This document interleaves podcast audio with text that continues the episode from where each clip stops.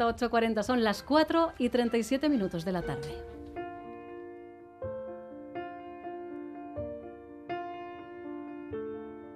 Step one, you say we need to talk. He walks, you say sit down, it's just talk. He smiles politely back at you. You stare politely right on through some sort of window to see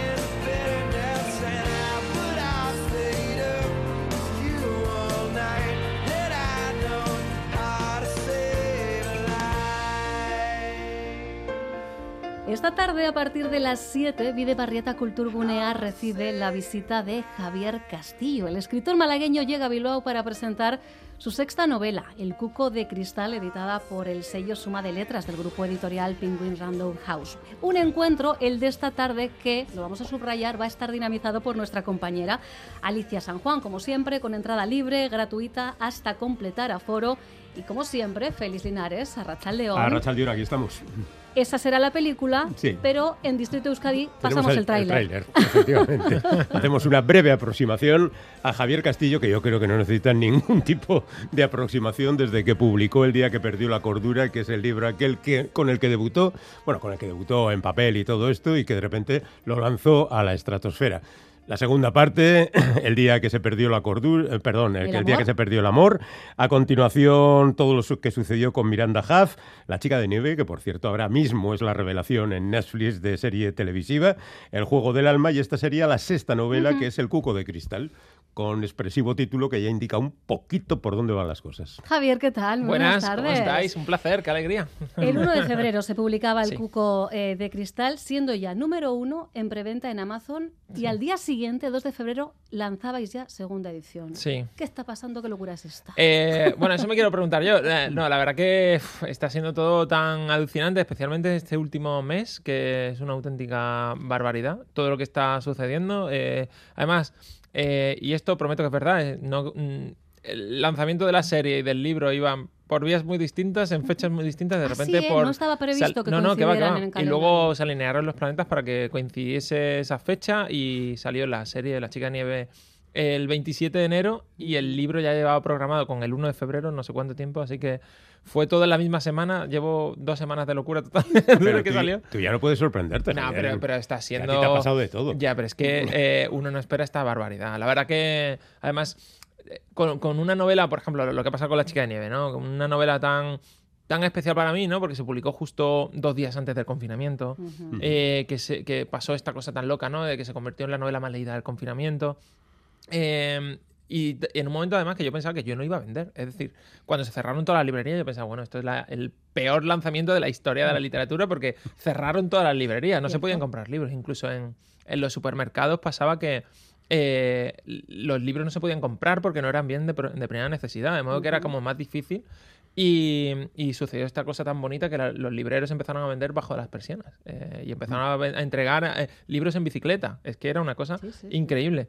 Y, y así poco a poco la novela explotó y, y con esa novela tan especial, ¿no? En una época tan, tan dura, ¿no? Y que vamos a recordar todos, eh, que pase esto, ¿no? Que se haga una serie de Netflix y que de repente es la serie más vista del planeta, eh, de una cosa Número barbaridad. en, En- una barbaridad, casi en una 20 treintena de sí, países. en veintitantos países, en el top 10 en 77.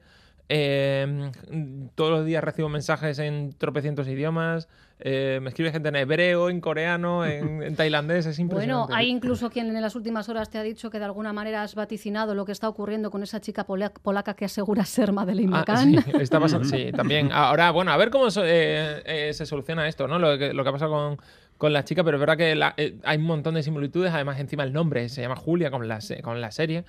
Y, mm, pero es verdad que, por ejemplo, yo cuando escribí La chica de nieve yo me inspiré muchísimo en, en, en muchos otros casos. Es verdad que el de Madeleine también, ¿no? Pero no pensaba, nunca piensas eso, ¿no? Es como una de las posibilidades que había, pero no piensas que se vaya a hacer real y ahora de repente pues está saliendo esto que te quedas un poco en shock. ¿eh? Te habrán llamado también los de Netflix, ¿no? De, Oye, fírmanos el contrato por tus otros cinco libros. Bueno, No, está- porque los dos primeros ya los tienes Los dos, comprometidos, claro, ¿no? los otros dos están, están ya vendidos y, y ahora estamos a la espera de a ver, em, de, a ver si tenemos una luz verde para una segunda temporada. No sabemos nada todavía, un poco pronto, eh, porque Netflix revisa los datos cada una- al pri- en 28 días y luego 6 meses y deciden entonces, ¿no? Eh, esperemos que sí, pero la verdad es que no sabemos. Está un poco verde todo y, y todavía no sabemos ni siquiera del resto de libros qué tal. Pero bueno, ojalá que sí, porque el- eh, es algo que yo creo que con la chica de nieves hemos podido confirmar, ¿no? De que son historias muy universales que pueden gustar en cualquier lugar del mundo, a cualquier persona, y, y eso hace también que para los espectadores sea también un producto muy bueno. Pero bueno, nunca se sabe, nunca se sabe.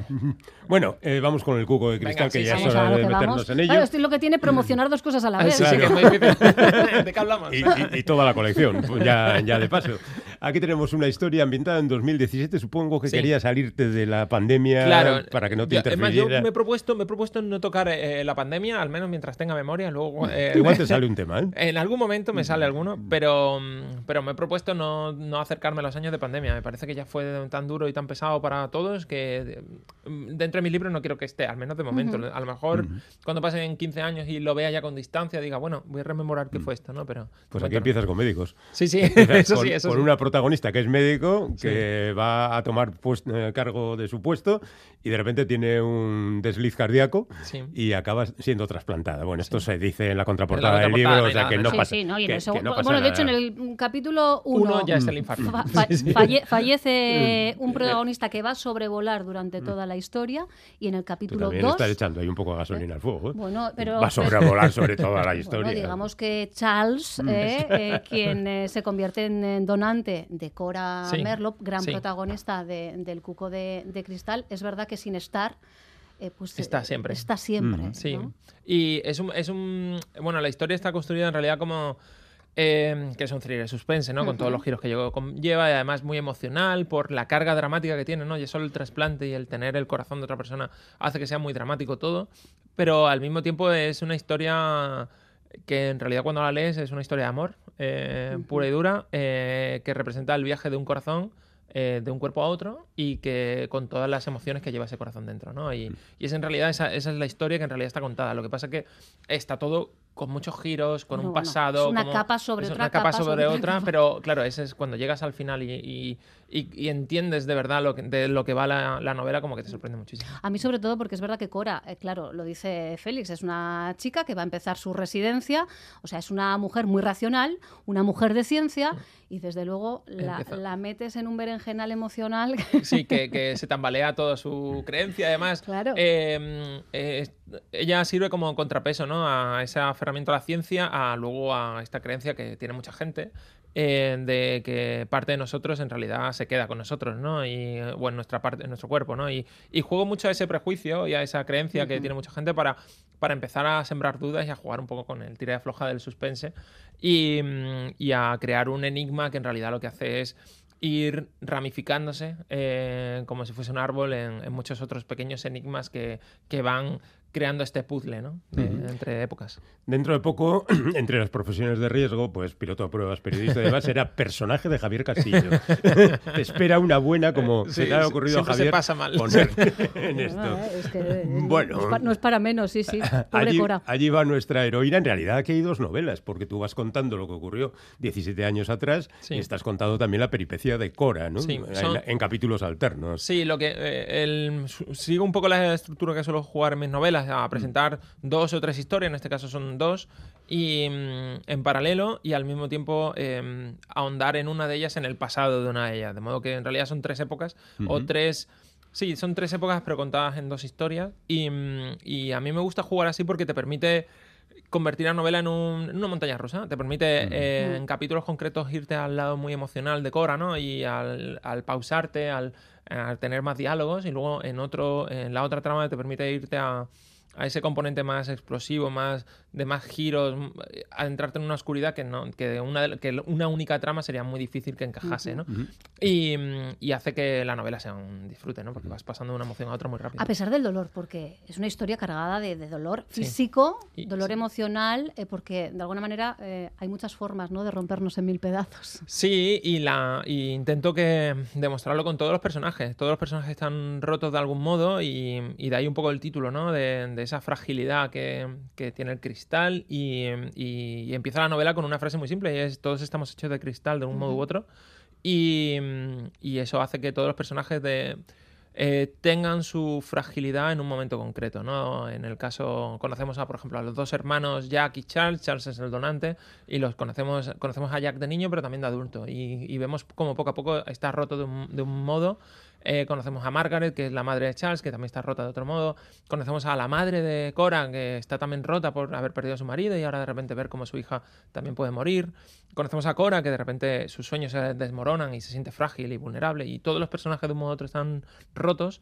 Y, y eso hace que, mm, que mm, quieras descubrir que, que- que- que hay algo que les puede pasar bueno, ¿no? Que leas con una empatía distinta y que estés, cuando vas leyendo, no solo estás motivado por resolver preguntas, sino por esa esperanza de se reconstruirán de algún modo, conseguiremos salvarlos, conseguiremos que encuentren algo que, le, que, que tenga un poco de esperanza. Yo creo que nos haces plantearnos la misma pregunta que se plantea Cora cuando es trasplantada y la madre eh, de, de Charles aparece por primera vez en la puerta de, de su casa. Ese que habrá vivido, eh, eh, porque, bueno, de alguna manera ella lo que piensa o lo que necesita es saber que esa persona ha sido feliz. Sí. Luego no vamos a desvelar mucho más, desvelar nada, eh, sí. Pero evidentemente, eh, bueno, ella confía en, en tener trasplantado el corazón de, de alguien que disfrutó, que fue feliz en vida. Sí, ¿no? e- es un poco de jugar a, a esa esperanza, ¿no? A, a, a, como decía antes, a vincular las emociones y, eh, a- al cuerpo y al mismo tiempo a, Cora es un personaje que se siente como que mm, de un modo u otro ella ha ido luchando por sus sueños, avanzando en la vida, pero al mismo tiempo está como... mm, eh, que no ha sido 100% feliz en ningún momento de su vida, ¿no? Simplemente tiene, ha perdido a su padre, eh, eh, se ha truncado sus sueños, ha habido una vida un poco como guiada por esa falta de, no sé, de emoción, de amor. Nunca y se ha enamorado, Nunca se ha enamorado y tal. Y de repente, eh, cuando tiene otro corazón, de repente empieza a hacerse pregunta diciendo, ostras, eh, ¿habrá un, algo de mí que ha sido feliz en algún momento? Y con esa pregunta eh, decide visitar el pueblo ¿no? de Steelville, ¿no? que, es, que es el pueblo de Charles, y adentrarse en ese pasado que, que de su vida para intentar descubrir qué hay en Charles, qué pasó con Charles y, y poco a poco se va adentrando en un pueblo que tiene muchos más secretos. Uh, y hasta ahí podemos leer. Sí, ¿eh? sí. Bueno, Yo creo que podemos, ahí. podemos preguntar alguna cosa más. Por cierto, Steelville no viene de que tenga factorías de acero ni No, nada por no, el no, es- estilo, es el fundador. sino que cuentas la historia. Vamos, que te lo has inventado, el pueblo. no, no, el pueblo No, no, existe, el pueblo ¿verdad? Es- existe, es, tal cual. sí, sí, 100%, es en. Missouri, ¿no? Bueno, Es en Missouri y se llama así. tal cual, es de un tío que se llamaba Steel y Tal cual, tal, sí, sí, sí, tal cual. Es, es, es- es un pueblo real. Yo creo que es la primera vez que uso un pueblo real cuando me voy a un pueblecito pequeñito y lo uso uno real. Es que se parece mitad. Mucho a los anteriores que habías mostrado Sí, que eran en tus inventados. primeras novelas. Claro, que eran eso. inventados, pero este sí es verdad que. Sí, este todo el sí entorno, existe. ¿no? El Mm. parque, todo, todo, todo. eso. Sur, Todas las sur de carreteras, los Missouri, caminos ¿no? de carretera. Pero si lo no has estado tú en Missouri. No, no he estado nunca. Lo Pues que parece que, puedo. parece que ha estado, de verdad. Es que soy muy friki investigando. Oye, los epígrafes estos que aparecen al principio de cada capítulo son frases tuyas que se te van Son ocurriendo frases mías, sí. y, y que vas colocando ahí. Lo que intento es que mm, cada frase siente como un tema de fondo y, y eso te haga, te predisponga a leer el capítulo con una emoción concreta. y, y los hago siempre. Lo, si a lo mejor una frase te transmite desesperanza, porque el capítulo seguramente sea sobre, sobre la desesperanza. Si te transmite soledad, es porque el capítulo es sobre un personaje que se siente solo. Y siempre construyo la frase antes como para decirte. Vas a pasar por una puerta, eh, que es este, este- este capítulo, y vas a entrar a una habitación, y la habitación, en la puerta ya te dice qué te vas a sentir dentro, pero en realidad tienes que descubrirlo una vez que entras. Mm, Imagínense lo que va a sentir el lector cuando lea un capítulo que está cabe- encabezado por la frase quizá nos cuesta aceptar que lo que somos no es más que la sombra de lo que fuimos. Tal cual. Alegría, alegría. Sí, sí, alegría, alegría, sí, exacto. Bueno, en el caso de Javier Castillo creo que importan más los finales que los comienzos. Aunque el principio del capítulo está bien para impactar, el asunto está en que siempre Javier nos deja con un cliffhanger al final de cada capítulo. ¿Cómo lo consigue? Yo qué sé, tendrá un montoncito de No lo en Pero un... luego te dan las 3 de la mañana del sábado y tú Mm. dices, ¿qué está pasando? ¿Qué ha pasado? La culpa es de Javier Castillo. Estas ojeras mías son, Son tu culpa, son tu tu Ya. culpa, claro. Pero ¿cómo haces para tener...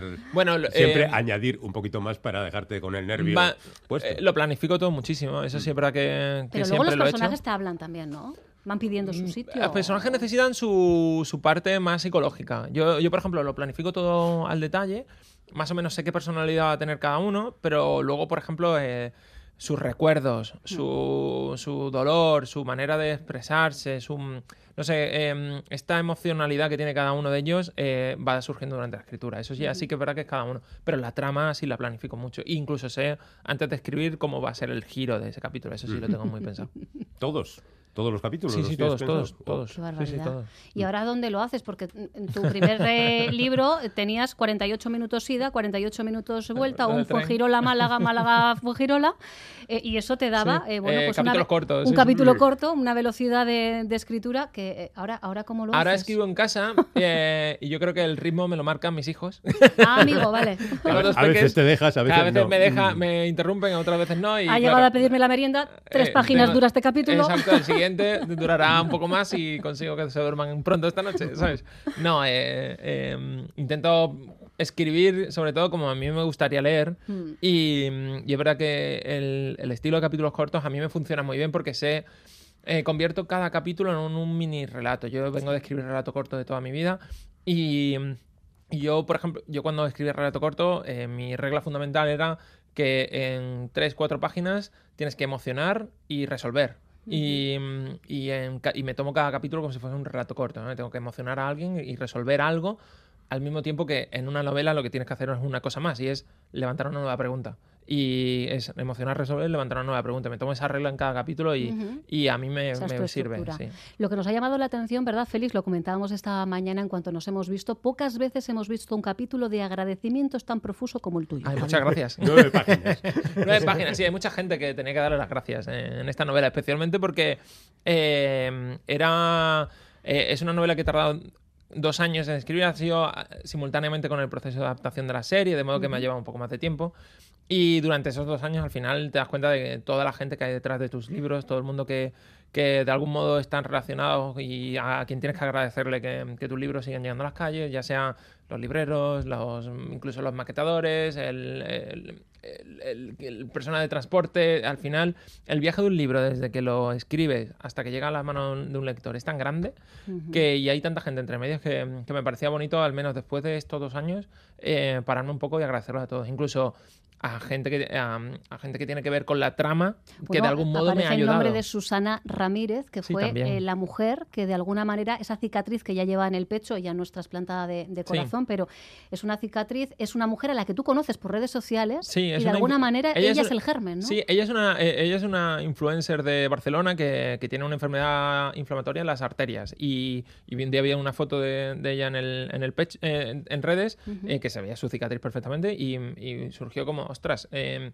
puede que aquí haya una historia, eh, puede que aquí haya algo. Y empecé a hablar con ella y le pregunté, oye, ¿qué tal? ¿Qué se, qué se siente cuando sales de una operación de este tipo? ¿Qué se siente tal? Y me contó su, su enfermedad y me gustaba el, el- el hecho de entrar a, a quirófano para una operación casi a vida o muerte, pero me parecía como que iba a requerir describir mucho eh, y no solo describir mucho, sino que iba a ser un poco menos emocional que lo que era un trasplante. La sensación, las sensaciones iban a, ser, iban a ser las mismas, pero la del trasplante me permitía jugar a, a mucho más, ¿no? A, crear esta figura del cuco, a, hacer esta analogía entre el cuco y eh, lo que hace el cuco con sus huevos, con el ¿Qué hace corazón. el cuco con sus huevos antes de terminar? que, para que la bueno, gente coloca sus huevos eh, En otro vez- nido, ¿no? en otro nido para que los cuide otra, otra madre y, y encima cuando nace las crías expulsan a las crías, a los polluelos, A los autóctonos. a los autóctonos, a los reales para, para que los cuiden, eh, para que, para que mueran y él recibir todo el alimento, ¿no? Y una vez que vinculas esa idea con la del corazón, el- la trama la tienes ya eh, medio hecha. Eh, simplemente hay que... Qué fácil suena. pues, en su- Sí, sí, sí. Bu- Bueno, está claro que Javier es un tío estupendo que hasta eh, agradece a los editores que le den la paliza diciendo Javier, ¿cómo va el libro? ¿Cómo está? Porque seguro que te dan Todo, la, todo la el tiempo, matraca. todo el tiempo, cada, cada dos semanas me llamaban, Sí. Javier, eh, ¿cómo vamos de fecha? ¿Cumplimos o no podemos, cumplimos? podemos hacerlo, sacarlo para enero. Que... exacto, exacto. Bueno, ¿quién Sí, te sí. iba a decir eh, cuando autoeditaste tu No, primera novela que eh, cinco años después eh, Imposible. esto iba a pasar? Es que es imposible. Es que algo así no, te, no lo puedes predecir. Es imposible. Es eh, dejarte llevar. Yo, no sé, intento disfrutar cada libro con la sensación de que ojo, si es el último, es el último. e intento ju- jugármela en cada libro. Que con, la, con ganas de crear algo que no se haya escrito. O es verdad que hay tanto escrito que es cada vez más difícil, ¿no? Pero crear algo que, mm, que, que me representen muy bien lo que a mí me gusta, lo que el tipo de giro que a mí me gusta leer, el tipo de personaje que me gusta crear y, y cruzar los dedos para que a la gente le guste, ¿no? Y disfrutar escribiendo, que eso es, es lo más importante. Ha disfrutado, juega mucho, ha jugado mucho en esta ocasión en el Cuco de, de Cristal y quiere seguir jugando y quiere hacer cómplices a los lectores y lectoras. Si hay algo que le gusta a Javier Castillo precisamente es ese feedback, ese encuentro. Y hoy vais a tener la posibilidad de encontraros con él, con Javier Castillo y el Cuco de Crist- Cristal a partir de las 7, como os decíamos, en Videbarrieta Culturgunea con nuestra compañera Alicia San Juan. Pero atención quienes nos escucháis desde Iruña, desde Pamplona, porque mañana Javier también estará a partir de las 6 en el CAR Comedias. Ahí le vais a tener firmando ejemplares y es de los que no se va hasta que no firma el último de los ejemplares, sea la hora que sea. Un buen tipo, sin duda, Javier muchas Castillo. gracias. Un placer haberte tenido en Distrito Muchas Euskadi. gracias, un placer. Agur. Agur.